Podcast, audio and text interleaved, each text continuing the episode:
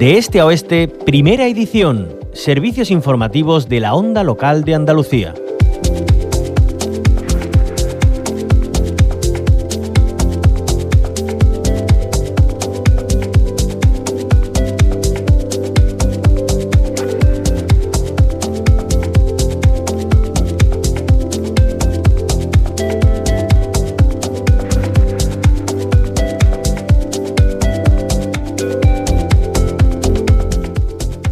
El 17% de la población andaluza reside en áreas calificadas como rurales, que ocupan un 64,7% del territorio andaluz. En total hay 530 municipios calificados como rurales en Andalucía. Esto lo destacamos para tener un dibujo panorámico y de cómo se ha de tener en cuenta con rigor para que lleguen todos los servicios públicos esenciales, como la sanidad. Vamos a hacer lectura sobre su estado y lo hacemos siguiendo la estela de las jornadas que se celebraban en Ronda recientemente sobre la salud rural. Para ello saludamos a Luis Martínez, director general de asistencia sanitaria del Servicio Andaluz de Salud. Luis Martínez, bienvenido a la Onda Local de Andalucía. Muchas gracias. Gracias a usted. ¿Cuál es el estado de la medicina en el mundo rural aquí en Andalucía? Bueno, el estado de la medicina en el mundo rural en Andalucía es bastante saludable. Eh, eh, tenemos las dificultades lógicas a una población tremendamente grande, tremendamente dispersa, con, gracias a Dios, con una esperanza de vida muy alta, con lo tanto, con unos requerimientos sanitarios eh, importantes debido a que según vamos incrementando nuestra edad, vamos acumulando patologías y tenemos un cúmulo importante de polipatologías crónicas que se van sumando unas a otras y requiere sobre todo atención y cuidados. Eh, Luis Martínez, eh, lo cierto es eh, que la misma consejera de Salud y Consumo, Catalina García, ha reconocido que uno de los tantos problemas que pueden existir es el déficit de personal. ¿En que se está trabajando para mitigar esto? Vamos a ver, por supuesto que se está trabajando. no es un problema que va a tener eh, ni la zona rural de Andalucía ni, ni la comunidad en ninguna de las zonas, lo va a tener toda España porque desde hace 11 años existen números clausus en las universidades y nos está dando salida al volumen de médicos que se van a jubilar y de enfermeros en menor medida en los próximos años. En los próximos años en nuestra comunidad autónoma se van a jubilar 6.700 médicos, con lo cual eso va a generar un déficit, como en todo el territorio nacional, importante. Eh, ¿Qué se está planteando? Porque evidentemente eh, tanto el Gobierno de la Junta como la Consejería de Sanidad no somos ajenos a esta situación que viene heredada, pero que le vamos a dar una respuesta clara. Y la respuesta clara es muy sencilla. Nosotros estamos eh, basándonos en los parámetros que se hicieron eh, respecto de la atención primaria en Alma Ata en 1978 y de eso hace 45 años que nuestra eh, normativa lo consagró en el Decreto de Estructura Básica de Salud en el año 84. Esa es la base y el fundamento del sistema eh, sanitario actual que está basado en área de salud. Entonces, ese mm, sistema ya ha, terminado. Estamos, estamos desde hace eh, tiempo se están poniendo parches para tratar de solucionar el problema, pero el problema es radical y es un problema de base. Entonces nosotros estamos orientando a dar una atención que responda a las necesidades de la población tal y cual las quieren las necesidades de la población. Dese cuenta que a lo largo de, la, de las necesidades, de los planteamientos que están haciendo eh, eh, los enfermos, lo que quieren es que se les atienda y se les atienda en condiciones. Entonces el sistema tiene que asumir las funciones de integrar, coordinar la atención y que la dé el que mejor tiene que darlas. Entonces es lo que vamos a ir desarrollando, que cada centro, que cada eh, profesional dedique a lo que verdaderamente está formado y tenga que hacer para dar esa respuesta que la sociedad en este momento nos está demandando a, los sanitarios. Eh, Luis Martínez, eh, ¿qué medidas se están llevando a cabo desde el SAS eh, para cumplir ese compromiso a una atención sanitaria en menos de 48 horas? Bueno, pues se están reordenando todas las, las atenciones sanitarias, se están facilitando y adecuando en cada centro de salud eh, el dar las respuestas a, a, lo que cada centro de salud requiere. Me explico. Vamos a ver, tenemos tres vías de solicitar cita por Salud Responde, por la APP y de manera presencial. Las poblaciones en nuestro, en nuestro grandísimo eh, espacio requieren y tienen costumbres distintas. Hay poblaciones que sobre todo están fundamentadas en el ámbito rural que la costumbre es eh, ir a los centros de salud para pedir esas, esas citas y efectivamente eh, tendremos que aumentar esas citas en disminución de otras citas que se están dando por vía telefónica o por vía de, de Internet, de la APP. En las zonas periurbanas el planteamiento es totalmente el contrario. ¿no? Entonces lo que estamos adecuando es cuáles son las necesidades de la población para nosotros dar respuesta a esas necesidades de la población. Mira, hay una cosa que es, que es evidente. Cuando una persona necesita una atención sanitaria, esa atención sanitaria la va, la va a tener en el momento y en el día. O sea, eso no es problema. Lo que tenemos es que adecuar para que sea mucho más accesible y mucho más fácil al ciudadano llegar a ella. No que se le preste o no, que eso no está en duda en ningún momento en nuestra atención sanitaria. Eh, se va a ampliar el decreto de, de difícil cobertura para atraer a médicos rurales, ¿no? Se va a, adecuar a las necesidades y se va a hacer mucho más versátil y cambiante.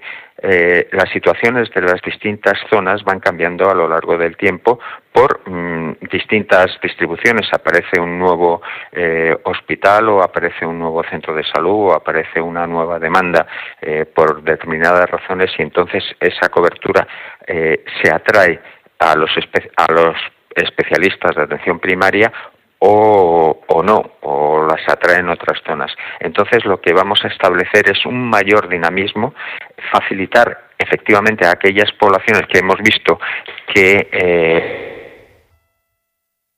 de difícil atracción para los profesionales sanitarios dar estos, estos incentivos para que sean mucho más atractivas y se concentren los profesionales en estas, en estas zonas. Entonces, eh, bueno, la, la, idea es retener y atraer a estos profesionales para que no existan ese Efectivamente, porque si, si se extendiera, se hicieran todas las zonas de difícil cobertura, no tendríamos realmente difícil cobertura.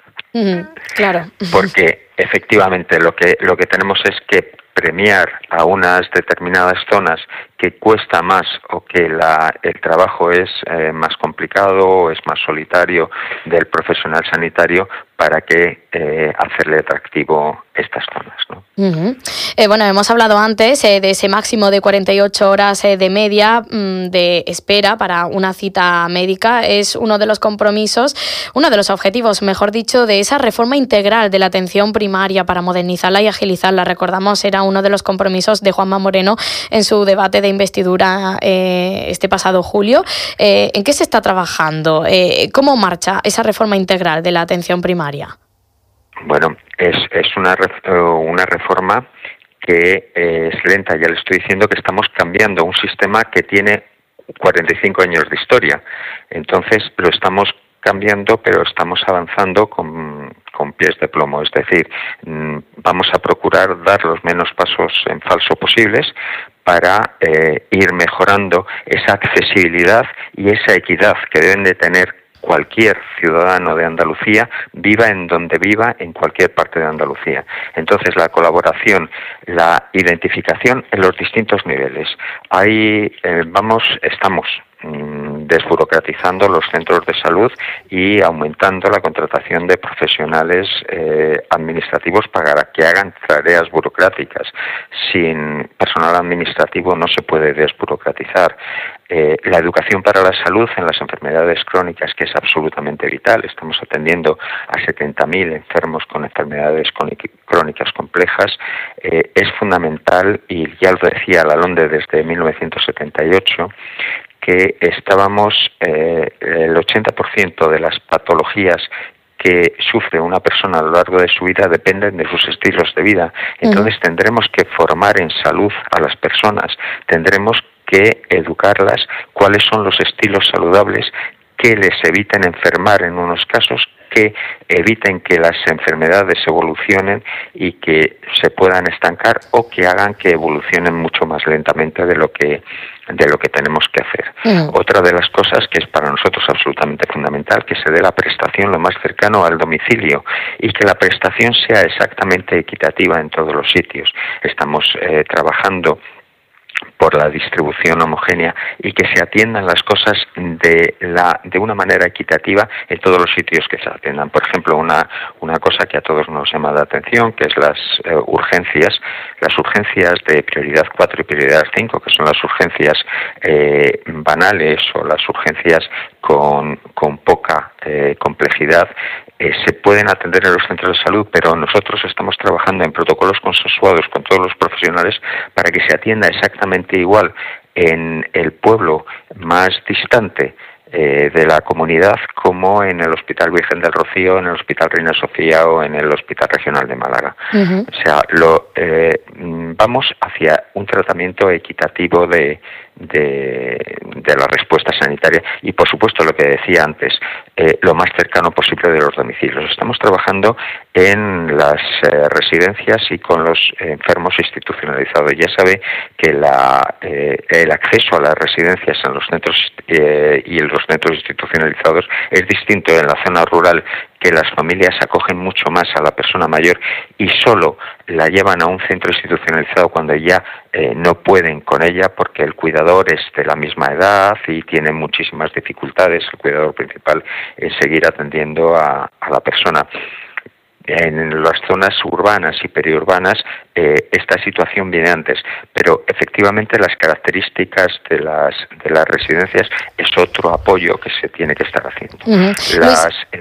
Luis, eh, Martínez, eh, permítame, antes hablaba de, urgencias, la plataforma de profesionales de las urgencias y emergencias extrahospitalarias vuelven a concentrarse esta mañana ante los servicios centrales del Servicio Andaluz de Salud, reclaman que se unifiquen los servicios de urgencias y emergencias extrahospitalarias en Andalucía y en ello estamos en toda en toda la reforma. Vamos a ver, eh, se está se va a hacer la atención de una manera que cada uno responda a sus propias capacidades, es decir, en función de su de su formación, en función de los de los recursos eh, que hayan, se, se va a hacer y desde luego ese es un planteamiento que nosotros tenemos en mente y en el que estamos trabajando. Dese cuenta que esto es un, un gap que hay histórico y que eh, estamos trabajando para resolverlo, pero de resolverlo de una manera armónica con todo el, servicio de salud.